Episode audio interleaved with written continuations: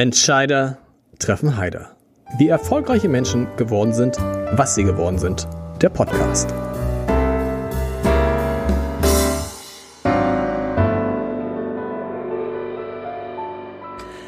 Herzlich willkommen. Mein Name ist Lars Heider und Norbert Röttgen, der CDU-Politiker, hat vor kurzem gesagt, dass auch der harmlose Journalismus schuld daran sei, dass Deutschland unvorbereitet in die Corona-Pandemie und in den Ukraine-Krieg geschlittert ist. Wolfgang Kubicki von der FDP findet, dass Journalisten in Deutschland nicht hart genug nachfragen. Gregor Gysi sagt, dass sich Politiker an Phrasen gewöhnt haben, weil sie eben damit durchkommen, selbst in den Tagesthemen. Und Olaf Scholz, den Bundeskanzler, den versteht ja irgendwie sowieso keiner so richtig. Allein der Kanzler zeigt, wie unverzichtbar guter, sehr guter Journalismus und sehr gute Journalistinnen und Journalisten in Zeiten wie diesen sind. Und für diesen Journalismus ist unter anderem die Frau zuständig, sage ich mal, also für die Ausbildung guter neuer Journalisten, die ich heute zu Gast habe. Sie leitet die Hamburg Media School, über die Hamburgs Kultursenator Carsten Broster gesagt hat, sie sei ein, ich zitiere, hervorragendes Beispiel dafür, wie Medienwirtschaft und Staat gemeinsam Verantwortung für das Gelingen öffentlicher Kommunikation übernehmen können. Ich freue mich sehr auf die Geschäftsführerin der Hamburg Media School, kurz HMS, Katharina Schäfer. Katharina, du musst erst mal am Anfang erklären,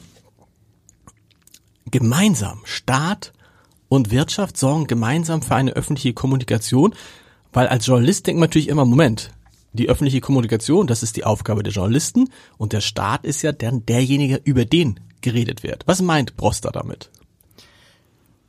Ja, dazu muss ich vielleicht erstmal erklären, dass wir ähm, ja nicht für die Kommunikation sorgen im letzten Schritt, sondern dass wir erstmal dafür sorgen, dass Journalistinnen und Journalisten sehr gut ausgebildet sind. Genau.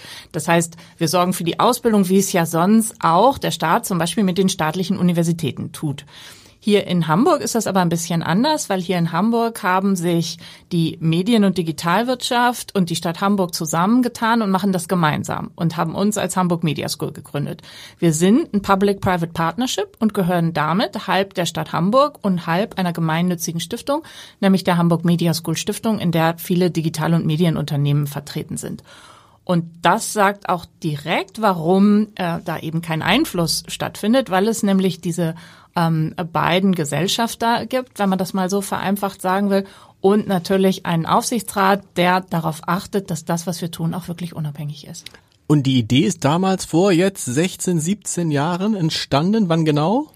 Die Idee ist 2003 ins Leben gerufen worden. Okay. Das heißt, nächstes Jahr werden wir 20, 20 Jahre alt. 20 Jahre alt. So, so, oh Gott, so lange schon wieder her. Die Idee ist ins Leben gerufen worden. Warum damals? Weil man sich Sorgen machte, dass man noch genug gute Journalisten, ihr bildet nicht nur Journalisten aus, sondern auch Filmemacher, Medienmanager, dass man die noch, dass man noch genug findet, dass Hamburg mehr braucht als Medienhauptstadt? Damals ging es vor allen Dingen darum, dass man ja mit der fortschreitenden Digitalisierung vor total vielen Herausforderungen im Journalismus stand, aber im gesamten Medienmanagement eigentlich, in allen Digital- und Medienunternehmen. Und man sah, dass da große Herausforderungen auf einen zukommen, dass sich der Journalismus ändern würde, dass es neue Tools und Arbeitsweisen geben würde, dass es auch neue Geschäftsmodelle geben würde und geben muss. Und äh, da hat man sich gefragt, wo bilden wir denn eigentlich die Leute dafür aus? Und stellte in Hamburg fest, dass man eigentlich keinen Ort dafür hatte und auch keinen Ort, wo eben Medienmanager und Journalisten und Filmemacher zusammen lernen können. Und so ist das entstanden, dass man gesagt hat, wir haben neue Herausforderungen. Diesen Herausforderungen wollen wir begegnen. Und dafür brauchen wir eine Ausbildungsinstitution, die total auf der Höhe der Zeit ist. Und so ist es zu der Neugründung gekommen. Es gibt in Hamburg die Akademie, Akademie für Publizistik. Die Uni Hamburg gibt's auch mit einem eigenen Studiengang Journalismus. Was ist der Unterschied zu HMS?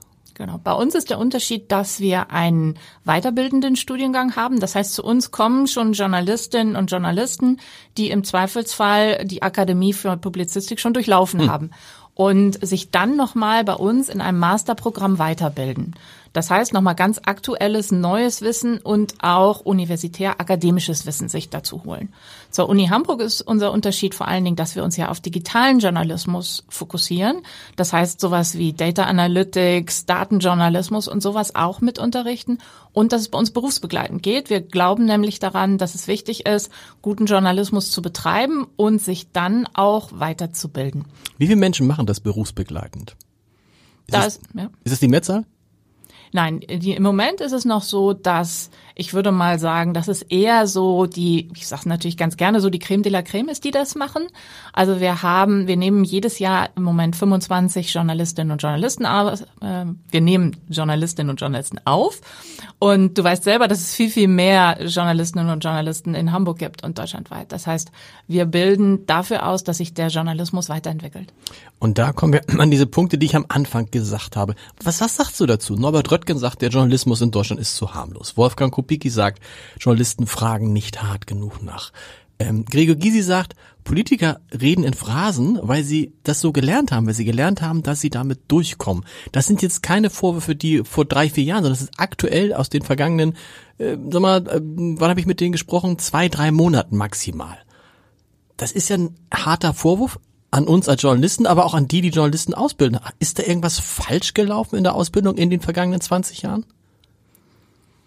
Also haben wir uns, du hast es gesagt, haben wir uns als Journalisten, als Medienhäuser zu sehr auf alle Fragen der Digitalisierung, auf alle Fragen der Geschäftsmodelle konzentriert und ein bisschen vernachlässigt den Kern, nämlich die Frage zum Beispiel, wie stellt man Fragen? Ich empfinde das nicht so. Ich muss dazu sagen, ich bin selber keine Journalistin und schon gar keine Professorin für Journalismus oder so, wie man ja vermuten könnte, sondern ich bin von Haus aus Psychologin. Aber ich mache diesen Job natürlich auch, weil mich Medien und Presse faszinieren und weil ich es für einen sehr wichtigen Teil halte. Ich war sehr viel international unterwegs in meinem Leben und ich muss sagen, wir können uns sehr glücklich schätzen über die Presse, die wir in Deutschland noch haben, wenn man es mit anderen Ländern vergleicht. Und ich sehe es auch so, dass durchaus kritisch und intensiv nachgefragt wird, dass wir ja gerade in den letzten Monaten auch einiges von journalistischen Veröffentlichungen hatten, die ähm, durchaus interessant durch die Presse gegangen sind. Ich finde aber auch, dass der Journalismus kritisiert werden darf und dass sich der Journalismus daran weiterentwickeln muss. Es wäre ja auch komisch, wenn so ein wichtiger Zweig für die deutsche Demokratie, wenn da nie mal jemand was Negatives zu sagen dürfte und wenn man sich nicht selber hinterfragen würde und wenn man nicht auch mal überlegen würde, was für Fragen stellt man. Ähm, ich glaube deswegen, dass Ausbildung immer wichtiger wird und dass eine Ausbildung und eine Weiterbildung und auch ein Studium in dem Fall direkt helfen. Was Journalistinnen und Journalisten aber natürlich auch brauchen, ist Zeit. Zeit, sich richtig auf Interviews vorzubereiten, Zeit, sich in Themen einzuarbeiten. Und ich glaube, da müssen wir einfach gemeinsam noch etwas dafür tun, dass Journalistinnen und Journalisten diese Zeit auch haben. Und da helfen natürlich neue Geschäftsmodelle, wenn man Journalismus wieder ähm, finanzierbar macht. Deswegen würde ich das nicht so als Dualität sehen. Aber das ist, das ist trotzdem ein interessanter Punkt, finde ich, weil vor, vor 20 Jahren war das große Thema ja, wie finanzieren wir den Journalismus und, und wie kommen wir in, in die Digitalisierung rein, wie übersetzen wir all das, was es in Print gegeben hat, ins Internet. Ähm, da sind wir jetzt ja große Schritte weiter. Und klar, alle, auch Journalisten, haben sich in diesen 20 Jahren vor allen Dingen auf dieses Thema konzentriert. Was, was ist mit dem Geschäftsmodell? Medienhäuser haben sich eh auf dieses Thema konzentriert. Und vielleicht haben die Politiker da einen Punkt, dass wir das andere ein bisschen vernachlässigt haben, den Kern. Ich habe mir mal angeguckt, was ihr so lehrt und was ihr so macht. Du sagst auch äh, äh, Datenjournalismus und so. Also viel hat mit den Möglichkeiten der Digitalisierung zu tun, die ja toll sind. Aber muss es jetzt nicht an so einem Punkt, an dem wir jetzt sind, wieder in eine andere Richtung gehen, in eine neue Richtung gehen und zu fragen, okay, wenn Journalisten offensichtlich total wichtig sind, so wichtig wie noch nie, weil eben die politischen Entscheidungen alle Menschen direkt betreffen, Corona, Krieg, dann muss Politik so kommuniziert werden und so hinterfragt werden, dass es alle verstehen. Und da muss ein Journalist vielleicht auch jetzt wieder andere Tools bekommen, ähm, als sie in den vergangenen Jahren gelehrt worden sind. Ich finde die grundständige Ausbildung und das grundständige Studium im Journalismus sehr, sehr gut. Wenn man es jetzt mit unserem Curriculum vergleicht, muss man immer dran denken, dass die Leute, die zu uns kommen, ja schon ein journalistisches Studium hinter sich haben, schon ein Volontariat gemacht haben oder ähnliches. Das heißt, so Themen wie Recherche, Quellen, Investigation bleiben und sind wahnsinnig wichtig und das muss jeder Journalist, jede Journalistin können. Ähm, auch das muss sich weiterentwickeln. Ähm, Und daran arbeiten wir nämlich an dieser Weiterentwicklung, weil um die richtigen Fragen zu stellen, muss man auch die richtigen Themen finden. Mhm. Ein großes äh, Thema finde ich da drin zum Beispiel ist der Datenjournalismus, weil es gibt da draußen so viele Themen, von denen wir noch gar nicht wissen, dass sie Themen sind, dass sie auch Dinge sind, die wir ansprechen müssen gemeinsam, weil wir es nicht schaffen, diese Daten zu analysieren und die kritischen Punkte rauszufiltern. In solchen Themen sind wir zum Beispiel sehr aktiv, um da reinzugucken, ne, so was gibt es eigentlich für neue Datenquellen. Aber ich komme darauf nochmal zurück. Ich finde, dass die Themen, die du angesprochen hast, total wichtig. Zu uns kommen ja Journalistinnen und Journalisten, die von der Nannenschule kommen. Da kommen Journalisten von der, ähm, äh, von der Akademie für Publizistik natürlich, aber auch von der Uni Hamburg. Und die bauen dann eben auf das Wissen, das sie von da haben, bei uns auf. Aber das Wissen bei euch ist mehr, was für ein Wissen? Ein Wissen, wie komme ich in der digitalen Welt tatsächlich klar? Da geht es nicht mehr darum, wie kann ich meine Fragetechnik noch verbessern. Natürlich, wo kann ich noch Informationen hinkriegen, aber es geht tatsächlich darum, in der Digitalisierung klarzukommen. Genau, es geht vor allen Dingen darum, den digitalen Journalismus zu gestalten und sehr guten digitalen Journalismus zu machen. Deswegen haben wir auch ein relativ hartes Auswahlverfahren für unsere Journalistinnen und Journalisten, die einen von den 25 Plätzen haben wollen, weil ähm, sie eben diese anderen Sachen schon können müssen mhm. und eben gute Journalistinnen und Journalisten sein müssen. Auswahlverfahren heißt aber trotzdem, sie müssen ja auch was dafür bezahlen, wenn sie bei euch sind, ne? Es gibt auch Stipendien, aber normalerweise müssen sie, das ist lustig, sie müssen das, wie ist da jetzt gerade so der, ähm, der Andrang? Gibt es, äh, weil wir stellen ja überall, wir reden jetzt alle über diese Phase, äh, von der wir seit 30 Jahren wussten, dass sie kommt, nämlich diese demografische Lücke. Die mhm. tut sich jetzt so allmählich auf. Man merkt sie auch zum Beispiel bei uns, bei den Bewerbungen auf äh, Volontariate, wo früher gern mal 100 Menschen auf eine Stelle waren, sind es jetzt vielleicht noch zehn. Wie ist es bei euch? Wir profitieren ehrlich gesagt davon, weil es ist so, dass natürlich manche Journalistinnen und Journalisten das Studium selber bezahlen und dafür haben wir eben durch unsere besondere Konstruktion als Public-Private Partnership auch einen relativ großen Pool an Stipendien mhm. zur Verfügung. Das heißt, abhängig von den eigenen Möglichkeiten werden die Studiengebühren angepasst, wenn man das mal so sagen darf. Der Großteil der Journalistinnen und Journalisten wird aber von Unternehmen geschickt und dann zahlen auch die Unternehmen die Studiengebühren für die Journalistinnen. Was ist für ein, was ist das für ein Jahr? Was ist die Studiengebühr? Für, wir machen das nicht pro Jahr, sondern fürs gesamte Studium. Mhm. Und ähm, für das gesamte Studium sind es ähm, 21.500 Euro, wenn man den gesamten Satz bezahlt. Ja. Das ist gar nicht so viel. Ich habe gerade gestern gehört, dass, glaube ich, bei der Stage School ein Jahr Ausbildung 30.000 Euro kostet. Also das ist dann noch irgendwie. Aber der Andrang ist größer, weil? Weil der Wettbewerb um die Talente viel größer ist. Also weil es natürlich so ist, dass Unternehmen wie ihr, ihr habt da sicherlich noch Glück, wenn ihr zehn Bewerbungen auf eine Volontärstelle bekommt. Es gibt ganz andere, die viel weniger Bewerbungen haben. Und die Volontärinnen und Volontäre kommen natürlich mit einem Anspruch. Und der Anspruch ist häufig, ich möchte gerne noch ein Studium machen. Mhm. Und das heißt wiederum, dass die Unternehmen dann zu uns kommen und sagen, wir haben hier einen tollen Volontär und der möchte aber gerne ein Studium machen, kann er das bei euch berufsbegleitend tun? Und da das bei uns ähm, so eingerichtet ist, dass man das neben seiner Berufstätigkeit gut machen kann, äh, bieten wir das natürlich auch gerne an. Genauso schreiben viele Unternehmen mit uns gemeinsam aus, weil sie dann einfach mehr Bewerbungen bekommen mit besseren oder besser geeigneten Journalistinnen und Journalisten, die eben nicht erst nochmal an eine andere Universität in Vollzeit gehen, sondern dann eben bei uns parallel studieren. Und deswegen profitieren wir davon. Ich freue mich natürlich auch, dass wir wieder mehr Leute damit für den Journalismus begeistern können, die vielleicht vorher gesagt hätten, nee, ich weiß nicht, ob das so ein Feld ist, in dem ich wirklich wachsen kann und dann vielleicht eher in die Kommunikationsbranche klassisch in einer Agentur oder so. Gehen. Hast du den Eindruck, dass sich das tatsächlich auch dreht, dass auf einmal Menschen wieder den Journalismus entdecken, der ja, muss man sagen, vor zehn, vor 20 Jahren als die HMS gegründet wurde, tot gesagt, wird zu, wird, wird zu hart gesagt, aber damals hieß es, oh, willst du wirklich in Journalismus gehen? Du willst auch noch in zehn Jahren einen Job haben. Jetzt sehen wir, Journalisten sind total gefragt. So viel arbeitslose Journalisten gibt es gar nicht mehr. Journalisten können auch jetzt wieder Forderungen stellen, was Gehalt anbelangt, was Ausbildung anbelangt. Frage ist, schlägt sich aber auch nieder, dass jetzt sich wieder mehr Menschen für diesen Beruf interessieren. Merkst du das? Merkt ihr das? Das merken wir noch nicht, wobei sich da, glaube ich, zwei Effekte überlagern, die ein bisschen gegenläufig sind, weil wir merken schon, dass grundsätzlich ähm, viele Menschen irgendwo verloren gegangen sind, wenn ich das mal so sagen darf. Ich vermute, dass viele noch an den staatlichen Universitäten ihre Abschlüsse nicht so schnell geschafft haben wie vielleicht sonst, weil wir merken, dass es insgesamt deutlich weniger Bewerber über alle gibt. Und irgendwo müssen die Menschen ja sein, aber sie bewerben sich im Moment nicht auf Positionen weder im Journalismus noch anderswo.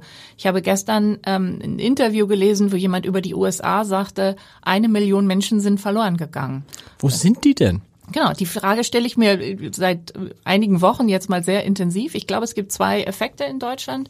Der eine ist der, ähm, das nur vermutet, ich kenne keine Zahlen, aber ich weiß von vielen Leuten, die an staatlichen Universitäten ihre Abschlüsse nach hinten geschoben haben, mhm. weil Angebote nicht da waren oder ähnliches. Das ist bei uns nicht so gewesen. Wir haben ja durchgängig unterrichtet, alle sind fertig geworden.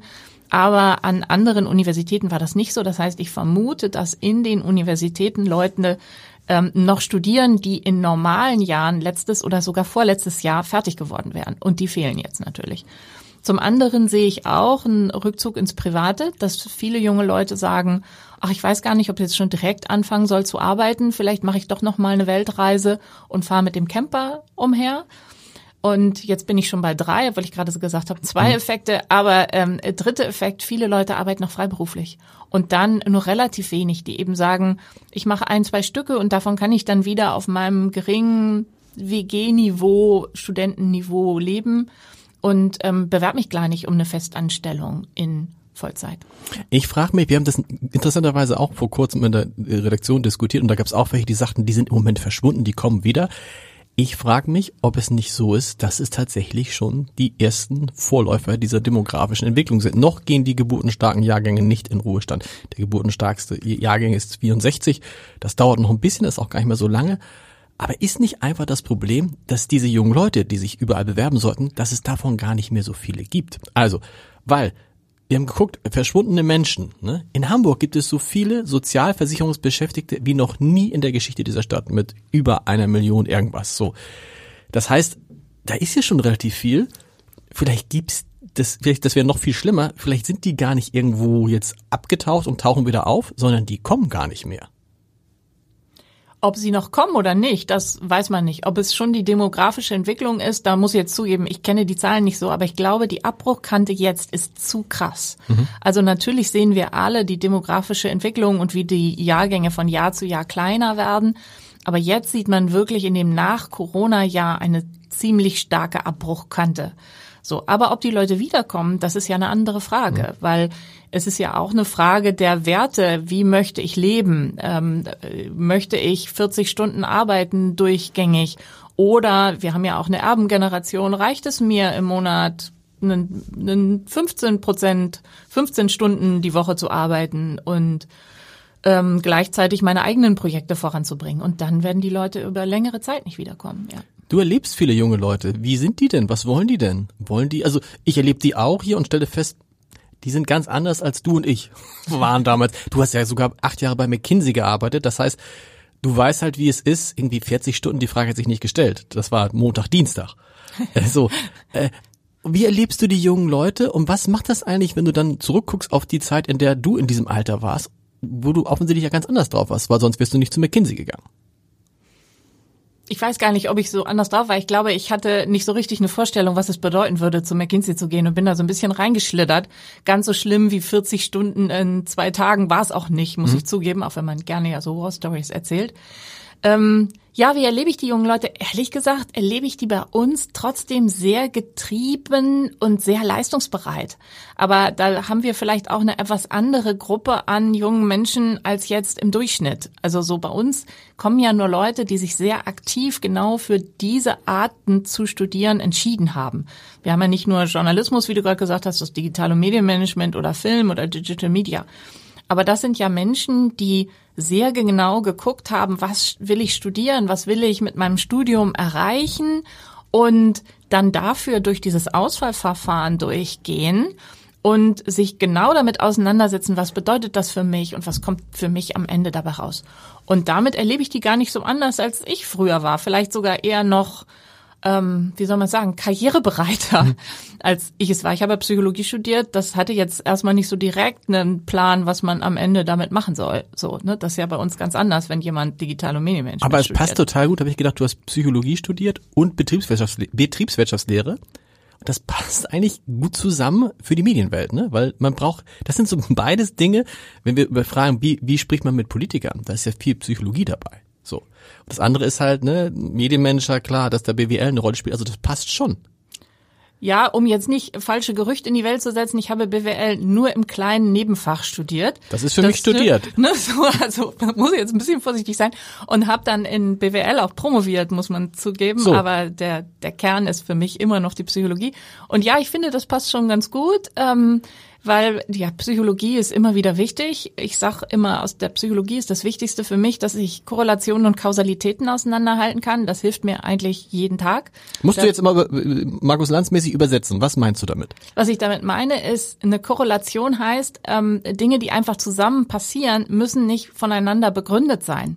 Ne? Nur weil ähm, jetzt heute gerade die Sonne scheint, scheint sie nicht, weil ich jetzt hier bei dir äh, im Podcaststudio sitze, auch wenn es schön wäre.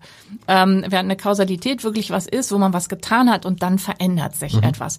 Und so beunruhigend das ist, wenn man in so einer ähm, Position ist, man denkt immer, man hat was bewirkt, aber häufig sind es einfach nur Korrelationen. Man, die Dinge passieren einfach zufällig zusammen und das, was man getan hat, hatte im Zweifelsfall gar keinen Einfluss. Aber das ist ja ernüchternd.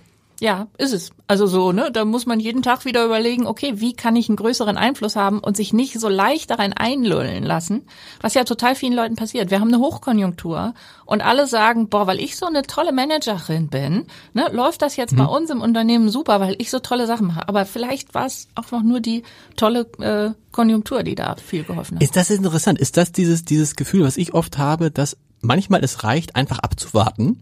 Und dann passieren die Dinge schon irgendwie und meistens wird es dann auch also beruflich ganz gut. Ja, das kann sein. Es gibt ja diesen Spruch, das Gras wächst nicht schneller dadurch, dass man dran zieht. Genau. Das stimmt häufig auch. Ich sag dann aber immer, na ja, aber ein bisschen düngen hilft schon auch mal und ein bisschen vertikutieren. Und das muss man natürlich trotzdem noch machen. Also man darf die Sachen nicht einfach nur passieren lassen, weil dann passieren sie vielleicht auch in die falsche Richtung. Ja. Aber wenn du das mit der Kausalität, wenn, wenn du das äh, so betonst, wo sind denn Dinge, wo du sagst, ah, guck mal, da habe ich was gemacht und daraus ist das und das geworden. Wo du es wirklich nachvollziehen kannst. Ich überlege jetzt auch gerade schon hektisch bei mir, was mir fällt ja auch gar nicht so viel ein. Also ist, bei mir ist glaube ich viel Korrelation gewesen. Aber das ist ja, das ist ja erstmal erstmal ist es ja schon eine, eine gute Einsicht, finde ich, ne, dass man sich nicht größer macht als man ist, sondern feststellt, wahrscheinlich sind Korrelationen eher 70 Prozent oder 80 Prozent so. Aber wo sind so Punkte, wo du sagst, in der Zeit, in der ich jetzt da war, das war gut, weil daraus ist das passiert. Diese Entscheidung war gut. Gute Frage. Man denkt ja immer mehr über diese, oder ich denke immer mehr über die Sachen nach, die mir nicht so gefallen haben, die ich im Nachhinein nochmal wieder anders machen würde. Im Moment freue ich mich sehr, ähm, dass wir schon vor anderthalb Jahren angefangen haben, mit der TU Hamburg zu sprechen über ein Update des Studiengangs Digitaler Journalismus mit einer stärkeren Technikfokussierung. Mhm. Und ähm, das kommt jetzt nach Corona so richtig raus und wir werden jetzt im Oktober wirklich den Studiengang Digitaler Journalismus mit der TU zusammen machen, mit einer stärkeren Technik- und IT-Fokussierung. Und da freue ich mich ein bisschen, dass wir diese Gespräche schon vor anderthalb Jahren angefangen haben, weil das dauert doch eine Weile, bis dann was daraus wird.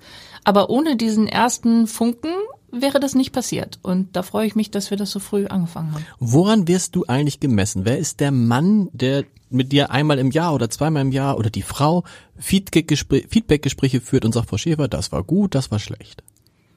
Ist Aufsichtsratsvorsitzende wahrscheinlich. Genau. Also im Grunde ist es der gesamte Aufsichtsrat, mit dem ich einmal im Jahr eine Zielvereinbarung mache mhm. und dann im nächsten Jahr die Zielvereinbarung wieder angucke. Und ähm, dann ist es natürlich der Aufsichtsratsvorsitzende. Im Moment ist das Herr Dr. Esser. Ähm, Von der, der Zeit, der Geschäftsführer der Zeit, genau der das ganz fantastisch macht und ähm, von dem ich mir auch viel abgucken kann, muss ich ehrlich gesagt sagen. Das ist interessant, weil das ist ja so einer, mm, den ich auch gut kenne, den muss ich mal in diesem Podcast eigentlich ein. Man traut sich immer nicht, weil man immer bei jedem Satz von ihm nicht weiß, meint er den ernst oder meint er den nicht ernst? Der hat eine ganz besondere eine ganz besondere Art, oder? Was guckst du diese Art, hast du diese Art von ihm abgeguckt? Weil man, man durchschaut ihn auch irgendwie nicht. Nee, das schaffe ich leider nicht. Ich glaube, ich bin ein offenes Buch. Man merkt bei mir sofort, was ich denke. Das ist nicht immer gut. Also so, das ähm, nein, das habe ich leider nicht geschafft. Ähm, was ich versuche ist, was ich finde, was er ganz fantastisch macht, der kann das Wichtige total gut vom Unwichtigen trennen. Ja. Und das ist so eine Kompetenz, ähm, davon hätte ich auch gern mehr. Genau. Das Wichtige vom Unwichtigen. Ähm, welche Rolle spielen Absolventen die es dann geschafft haben. Wir könnten jetzt, aber da bin ich, wir könnten jetzt ganz viel über Filme, Leute, sprechen. Ich glaube, ihr habt in eure Film, ihr habt über 1000 Preise in, für eure für eure Filmschaffenden ähm, gewonnen, äh, vier Studenten-Oscars, glaube ich. Also das ist schon, wenn man also mit Film was machen will, ist man auf der HMS sowieso richtig. Aber welche Rolle spielen eben Absolventen auch im Journalismus? Und welche gibt, gibt es da welche, wo du sagst, guck mal, der war bei uns und deshalb kommen Leute auch zu uns?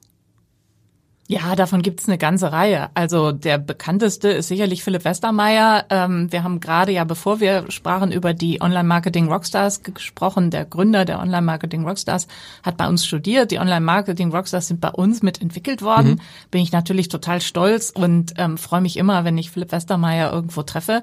Ob der das jetzt geworden ist, weil er bei uns war, das weiß ich nicht. Ähm, weil natürlich hat er bei uns was mitgenommen, aber er war sicherlich auch schon ein ganz besonderer Mensch, dass er in einem der ersten Jahrgänge der Hamburg Media School gewesen ist. Mhm. Das heißt, wenn man sich das so anguckt, dann ist der, Entrepreneurial Spirit da eigentlich schon sichtbar gewesen. Ist das eigentlich, ist das der Kern von HMS, dass du da, du wirst nicht nur ein Journalist, sondern du wirst auch vielleicht so ein bisschen, du kriegst dieses Start-up-Feeling rein? Dadurch, dass du ganz viele neue Sachen, also das, weil letztendlich ist ja Philipp Westermeier ähm, sagt er von sich selber, auch ein Journalist. Im Kern ist er ein Journalist, aber er ist eben halt auch ein Unternehmer. Und vielleicht hat er diesen, diesen einen, diesen, diesen einen, diesen einen Impuls dann bei euch gekriegt. Und vielleicht ist das, ist das so ein Kern? Ja, aber auch ähm, dieses Thema ähm, nochmal eine Runde tiefer zu gehen, nochmal etwas mehr drüber nachzudenken. Also da gibt es ja auch Absolventinnen wie Hannah Super zum mhm. Beispiel ah. oder äh, Daniel Moosbrugger oder Kai-Tore Philipsen von der FAZ. Also es gibt ja auch im klassischen Journalismus eine ganze Reihe von Absolventinnen und Absolventen. Und jetzt ist mir wahrscheinlich peinlich, dass ich ganz viele wichtige vergessen habe, wie das so ist, wenn man in so einem Podcast-Studio sitzt.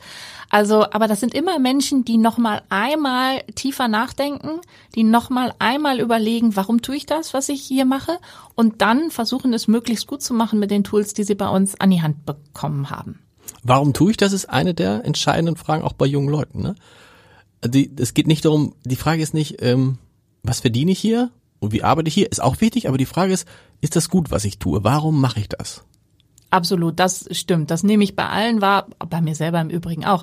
Geld ist ein wichtiger Hygienefaktor. Ähm, wissen wir alle, dass wenn man in einer so teuren Stadt wie Hamburg sich das Wohnen nicht mehr leisten kann oder ähnliches, da ist Geld schon wichtig. Es wäre albern zu sagen, Geld ist den jungen Leuten total egal. Das ist nicht so.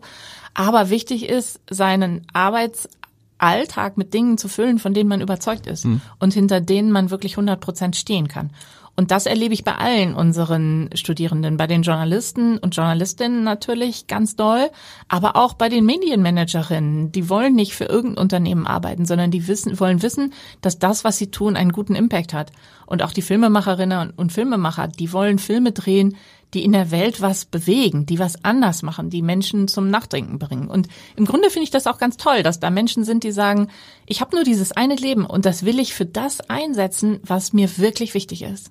Ja, ja, und vor allem, weil man dann ja viel Zeit damit verbringt. Das ist irgendwie schöner, glaube ich, wenn man dann auch das Gefühl hat, das ist etwas, was einen interessiert. Wie ist es bei dir selber? Du bist jetzt seit acht Jahren es sind erst fünf. Also Wieso fünf? Sind es erst fünf? Es sind erst fünf. Ich kann das Krass. auch immer kaum glauben. Es sind erst fünf. Äh, fünfeinhalb. Im Oktober sind es sechs. Sechs, okay. Seit das, dann, dann, dann ziehe ich die Frage zurück, weil nach sechs Jahren stellt sich die Frage nicht. Wobei du bist vorher auch, du hattest viele andere Jobs vorher. Was war so vorher deine, deine Standardaufenthaltsdauer bei einem Job? Ah, das kann man schlecht sagen. Das längste war McKinsey mit acht, acht Jahren. Jahren? Da, ja. Daher kommt die acht, sorry. Genau, ja. okay. Und danach waren es immer so so drei drei Jahre ja. und so. Ähm, das ist ja so eine Frage. Ich bin jetzt ja seit elf Jahren an dieser Stelle und ich, ich kommt mir vor, als hätte ich gestern erst angefangen. So, geht dir das auch so? Ja, ganz häufig. Also so, das liegt natürlich auch dran, dass im universitären Umfeld die Zyklen auch länger sind. Also ein typisches McKinsey-Projekt geht drei Monate. Mhm. Ähm, jetzt habe ich eineinhalb Jahre haben wir an dieser Umsetzung des neuen Studiengangs gearbeitet. Ne? So, dass die Zyklen sind länger. Aber es kommt eigentlich jeden Tag wieder irgendwas Neues, dass ich so denke, so, huch, das habe ich noch gar nicht gesehen. Oder das habe ich noch nicht begriffen. Es sind ja viele Dinge, man kommt irgendwo an und ist so ganz begeistert und ehrlicherweise, man fühlt sich ja auch irgendwie schlau. Und erst nach fünf Jahren merkt man, oh, so schlau war das vielleicht nicht. Ne? So, und man begreift viele Dinge. Also das heißt, ja, es gibt diese Momente, wo ich denke, Mensch, das ist jetzt schon der fünfte Jahrgang, dem ich die Zeugnisse gebe. Das fühlt sich natürlich viel an. Und dann wieder denke ich so, boah, es war eigentlich erst gestern. Ja. Philipp Westermeier hat einen interessanten Satz gesagt, das letzte Mal, dass wir über ihn sprechen. Er hat gesagt, er ist jetzt, glaube ich, 43. Er sagt, er ist er kommt jetzt in eine Phase, wo er eigentlich zu alt ist für das, was er macht. weil da Leute sind, das fand ich total interessant, auf der OMR, da sind halt Leute mit 27, mit 33, mit 35, die, wie Philipp sagte, krasse Sachen machen, äh, auf die er gar nicht gekommen wäre, die im Zweifel auch gar nicht mehr versteht. Wie schwierig ist das, wenn man eine, eine, eine, eine, eine Universität, eine Hochschule leitet, ähm, Universität nicht, Hochschule, ähm, die extrem ja digital getrieben ist, wo sich extrem viel ändert und wo man dann ja feststellt, ups, fünf Jahre machen da einen riesen Unterschied oder zehn Jahre gigantischen Unterschied. Ja. Erstmal äh, gesagt, wir sind keine Hochschule, wir sind eine gemeinnützige GmbH, gemeinnützige GmbH, die eine Hochschulplattform ist. So. Das heißt, wir vergeben universitäre Abschlüsse. Bei uns bekommt man zum Beispiel den Abschluss der Universität Hamburg oder jetzt demnächst den Abschluss der TU Hamburg oder auch den Abschluss der HFBK. Aber um zu verstehen, also ja. der, der Laie kann ruhig sagen, es ist eine Art Hochschule. Ja. So, das kann man sagen. Okay, ja. gut. Mhm, das kann man sagen. Und dann, ja, ich glaube, wovon man sich verabschieden muss, ist, dass ähm, Menschen, die jünger sind als man selber, per se weniger wissen als man selbst. Und wenn man ah, das gut, einmal genau. begriffen hat, dann ist es doch super. Man kann auch mit 43 oder in meinem Fall mit 46 total krasse Sachen machen. Verbietet einem ja keiner, das zu machen. Man muss nur davon Abstand nehmen zu denken, jemand ist 27, deswegen kann der nicht so viel krasse Sachen machen wie ich, weil ich schon 20 Jahre mehr Erfahrung habe. Sondern im Zweifelsfall ist es so, dass man sich die Erfahrung immer wieder neu erarbeiten muss. Und dann jemand 27-Jähriges das im Zweifelsfall genauso gut macht. Wie das, ist ein, das ist ein guter Satz, dass man sich von dieser Idee verabschieden muss, dass die Jüngeren, wesentlich Jüngeren viel weniger wissen als man selber. Wie, wie ist ist es umgekehrt. Also, wenn, wenn du dann da stehst bis 27 und denkst, um mich herum, die Älteren, die sind ja alle gar nicht so tief drin, die sind in anderen Dingen tief, tiefer drin. Ja, jetzt kann ich mich schlecht da rein hineinversetzen. Das hast du vielleicht gerade gemerkt, wie man sich jetzt so mit 27 fühlt. Weil das Problem, dass man selber oder das ich auch habe, man fühlt sich ja selber häufig wie 27. Genau. Man ist es nur nicht mehr. Das merken dann die Studierenden immer. Ne? Das, äh, da gucken die dann manchmal ein bisschen komisch. Deswegen, wenn ich da so versuche, mich reinzuversetzen, ich glaube, die haben manchmal die Problematik so, ähm, diese Gedankengerüste zu verstehen, in denen man vielleicht, wenn man schon ein bisschen weiter ist, drin ist, weil man ein paar Sachen schon gesehen hat und dann vielleicht auch ein paar Dinge in der Konsequenz weiter durchdenkt. Und das hilft denen aber auch, dass sie diese Gerüste nicht sehen. Das hilft dann natürlich auch nicht vor Fehlern, aber sie sind dann vielleicht mutiger und gehen einfach un unvoreingenommen in die Themen rein. Genau, das ist halt ihre Chance. Und deswegen macht so eine Zusammenarbeit ja. in diversen Teams ja auch so viel Sinn. Ne? Weil der eine sagt, komm, wir versuchen es einfach nochmal. Und nur weil etwas dreimal vor 20 Jahren nicht geklappt hat, kann es ja jetzt trotzdem funktionieren. Und der andere kann vielleicht dann schon mal sagen, Mensch, ne, so, aber die und die Mauer, da sind wir beim letzten Mal dagegen gerannt. Lass sie doch lieber schon mal einreißen, bevor wir wieder dagegen rennen. Das ist, du sprichst das Thema Diversität an, das finde ich interessant, weil auch in diesem Podcast das oft ein Thema ist und ja viele Diversität falsch verstehen als die Frage, es müssen mehr Frauen in Teams. Es geht tatsächlich auch darum, alt und jung zu vermischen. Wir hatten neulich und jemand hier, der sagte ganz stolz, in meiner Firma sind wir im Schnitt 27. Da habe ich gedacht, das ist sicherlich, da kannst du jetzt, das kann, das kann man so sagen, aber ob das richtig ist, ist die zweite Frage. Weil du hast die Älteren gar nicht dabei und die Erfahrung und diese, diese Gedankengerüste sind nicht dabei. Also divers heißt eigentlich mischen in allen Bereichen. Absolut. Und ich glaube, dadurch gewinnt man dann wirklich. Ne? Also, dass man eben sagen kann, Mensch, ich habe jemand dabei, der ist schon 63 und arbeitet mit jemand zusammen, der 25 ist. Von beiden Seiten bleibt halt die, braucht's halt die Offenheit. Also es funktioniert halt nicht, wenn der 63-Jährige sagt, ich weiß aber alles besser als du, weil du bist erst 23. So wird's halt nie wieder sein. Stimmt. Ähm, wir müssen natürlich sprechen über, wenn du hier bist, äh, über Kreativität.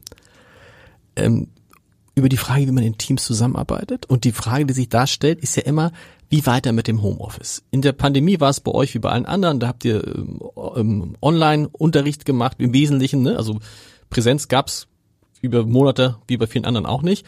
Das wird jetzt wieder anders sein, aber diese, diese, diese Streit, der jetzt entsteht, die einen, die sagen, Kreativität ohne zusammenzusitzen funktioniert nicht.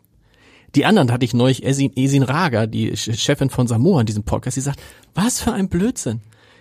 Isin Raga geht jeden Tag fünf Stunden mit ihren Hunden spazieren, ja, und sagt sie, das ist Arbeitszeit, weil da kommen mir die besten Ideen. Und sie sagt ihren Leuten, es gibt ja keine Büros mehr, seid unterwegs, weil wenn wir Tees entwickeln wollen, dann müsst ihr ja euch mit der Natur beschäftigen und mit Kultur.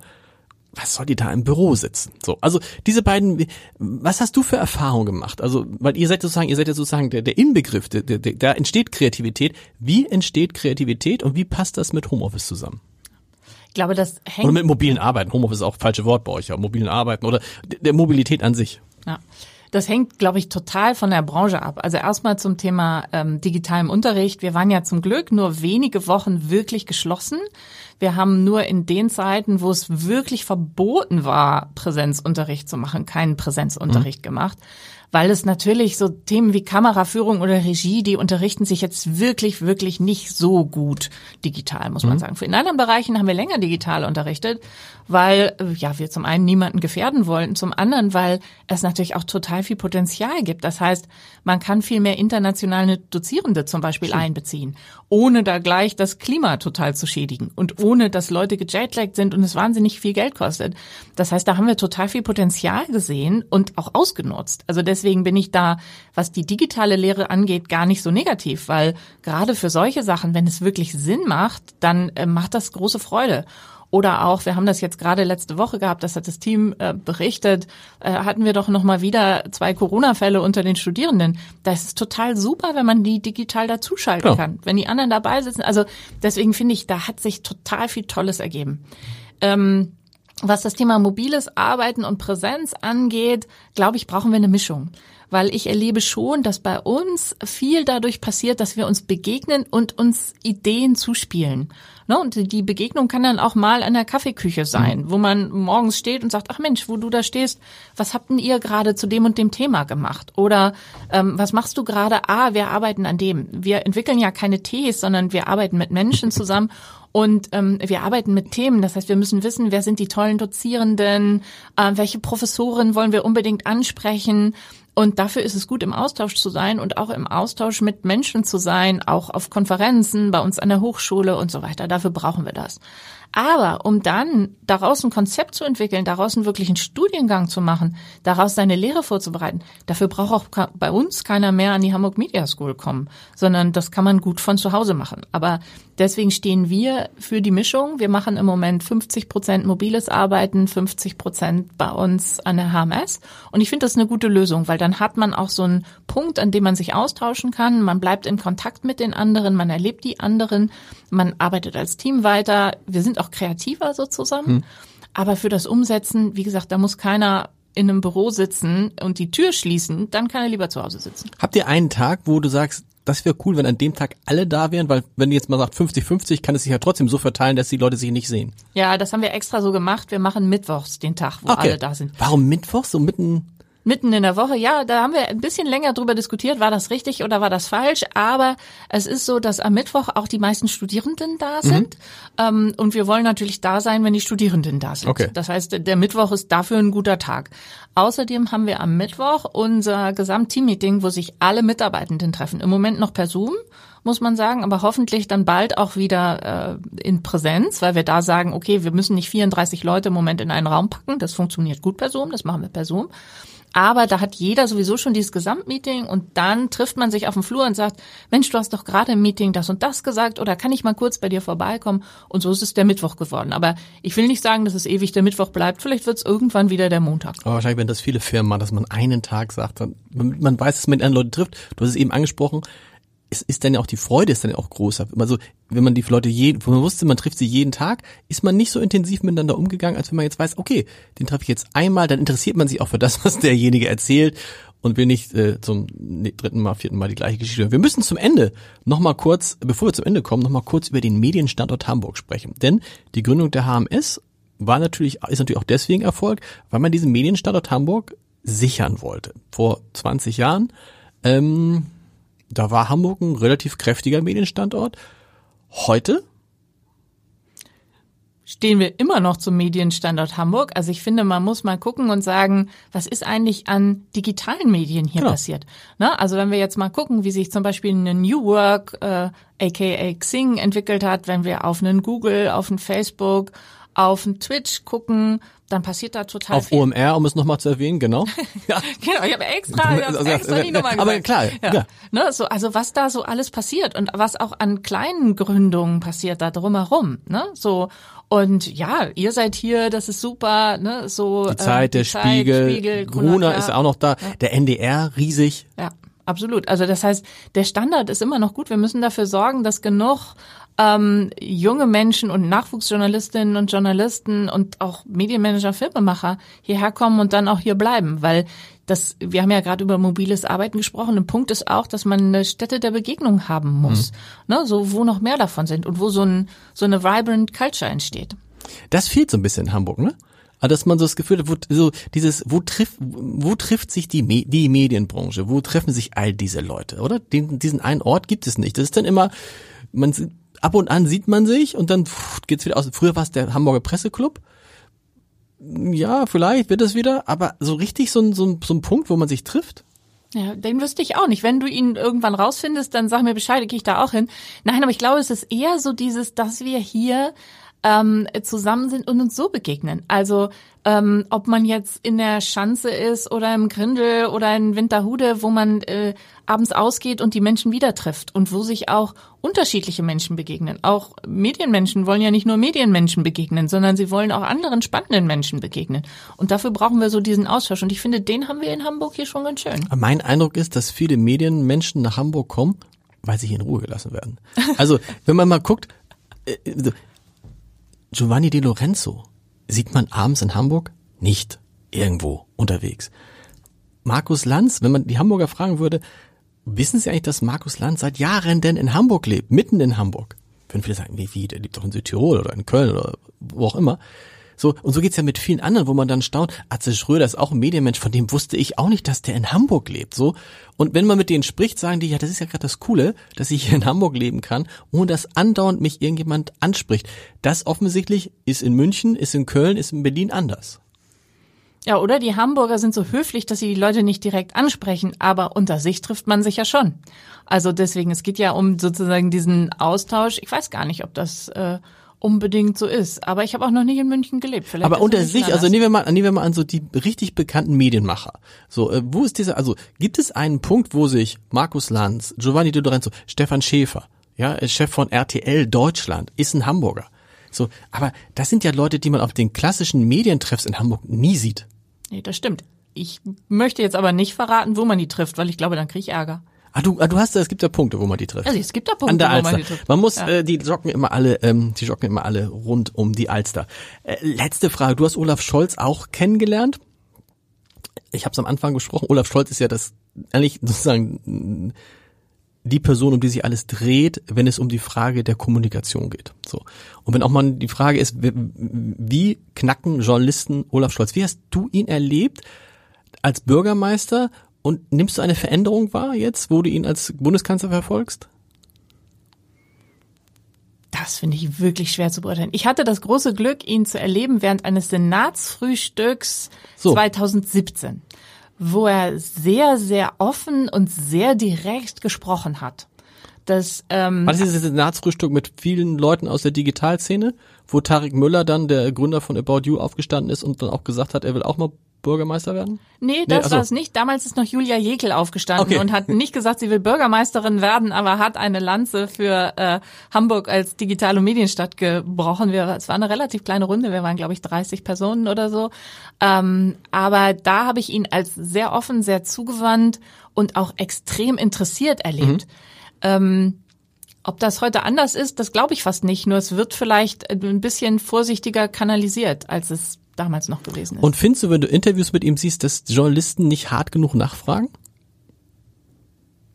Das kann ich ehrlicherweise überhaupt nicht Ich finde das, ich finde das, glaube ich, ja, weil tatsächlich ist es ja so, dass Olaf Scholz auf die Fragen, die man ihm stellt, eigentlich nicht antwortet. So.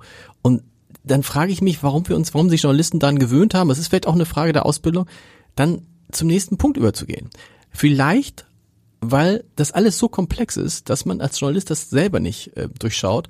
Und, das ist ja meine Ausgangsthese gewesen, weil man als Journalist so viele Dinge auf einmal wissen muss, ne? Also so viele Sachen wissen muss, die nicht mit dem Kern zusammenhängen, dass dann dafür, das hast du vorhin gesagt, die Zeit fehlt. Es fehlt einfach die Zeit, sich mit den Themen auseinanderzusetzen. Das erzählen mir viele Politiker und Politiker, die in diesem Podcast sind, dass sie immer wieder erstaunt sind, wie wenig Journalisten sich mit den Themen, über die sie mit ihnen sprechen, auskennen. Das glaube ich im Übrigen auch. Ich hatte ja einen großen Traum, der dann, ähm, ich glaube, durch die Corona-Pandemie ein bisschen begraben worden ist, aber ich habe ihn immer noch, deswegen erzähle ich davon. Ich möchte ja gern einen Studiengang aufsetzen, digitaler Journalismus, Klimawandel und Ressourcenschutz. Ja. Weil ich glaube, das ist ein Thema, wo man einfach, um zu verstehen, was da passiert, extrem viel wissen muss und wo man dann eben nicht kritisch genug nachfragt, weil man nicht weiß, was bedeutet es, weil man im Zweifelsfall auch nicht einschätzen kann, ist eine Tonne CO2 viel oder wenig oder ähm, was bedeutet das, wenn wir jetzt äh, Ölpipelines bauen, Gaspipelines bauen, wenn da auch Wasserstoff durchfließen soll. Dafür muss man einfach so viel wissen, was man sich nicht auf der S-Bahn-Fahrt zwischen Medienhaus und äh, äh, Pressegespräch aneignen kann. Und das würde ich richtig gerne machen, so einen Studiengang, ähm, wo die Menschen mehr über guten Journalismus lernen, aber gleichzeitig auch genug naturwissenschaftliches Wissen, um diese Themen dann auch richtig ein, äh, einordnen zu können und da auch die richtigen Fragen zu stellen. Also ich gebe die Hoffnung nicht auf. Vielleicht hört das ja jetzt hier jemand und wir gründen diesen Studiengang. Aber was spricht dagegen? Weil ich glaube, das ist eine total gute Idee wenn wir reden ja nicht nur darüber, dass Journalisten nicht nur auf Augenhöhe mit Politikern darüber sprechen können, sondern auch nicht auf Augenhöhe mit Luisa Neubauer. Also wenn man guckt, wie tief die Aktivistinnen und Aktivisten von Fridays for Future in diesem Thema stecken, da können viele Politiker nicht mithalten, aber auch viele Journalisten nicht. Und ich glaube, das ist, du hast einen Punkt, das kann man ja nicht nebenbei machen. Du kannst nicht sagen, ich mache jetzt mal kurz die Klimaschutzgeschichte und morgen gehe ich dann in die Oper und mache die Kritik, sondern das ist so komplex und vielleicht ist das der Kernpunkt, dass diese Politik so komplex ist, dass es Menschen geben muss, die eben nicht nur wissen, wo man die Daten herkriegt, sondern die das auch wirklich tief durchdringen. Ja, absolut, so ist es. Und ja, woran hakt's? Und das ist jetzt eine einfache Antwort, die aber langes hinter sich sieht. Es hakt an der Finanzierung weil auch wir müssen so einen Studiengang ja irgendwie finanzieren. Mhm. Und so ein Studiengang finanziert sich nicht alleine durch Studiengebühren und vor allen Dingen dann nicht, wenn man so wie wir den Anspruch hat, eben auch an alle Menschen, die es sich nicht leisten können, Stipendien zu vergeben. Und äh, da ist es einfach im Moment in den Zeiten Klammer Haushaltskassen äh, schwer, nochmal Begeisterung für noch einen weiteren neuen Studiengang zu wecken. Und ähm, ja, auch bei den Unternehmen oder bei den Stiftungen haben wir noch nicht die eine gefunden, die gesagt hat, ja, Frau Schäfer, das wollen wir gerne Aber machen. Es muss ja im Interesse, wir kommen auf das Zitat von Carsten Brosser zurück, öffentliche Kommunikation herstellen. Broster sagt ja auch gern, dass es wichtig ist, dass alle verstehen, worüber man spricht. Und dann ist es ja total wichtig, dass es Journalisten gibt, die diese Klimapolitik übersetzen können und die die richtigen Fragen stellen können und die nicht Journalist, äh, Politiker, die irgendwas erzählen, äh, das dann einfach so abnehmen, weil sie es einfach nicht besser wissen. Das ist ja der Kern. Ja, absolut. Und ich glaube, das sehen auch alle so. Wir haben da sehr, sehr großen Zuspruch, sowohl aus der Hamburger Politik als auch aus der Medienwirtschaft, als auch von den Journalistinnen und Journalisten und auch von den anderen Akteuren bekommen, die alle gesagt haben, ja, Journalistinnen und Journalisten müssten mehr wissen und auch Studierende wollen das gern studieren. Mhm. Aber wie immer ist natürlich das Problem, es muss dann irgendwo einen Topf dafür geben. Wenn viele Leute sagen, ja, wir finden es wichtig, hat man schon mal eine bessere Chance. Aber dann muss trotzdem noch ein Topf frei sein, der sagt, ja, da können wir was machen. Wir haben immerhin drüber gesprochen. Vielen Dank. Ich danke dir, war ein schönes Gespräch.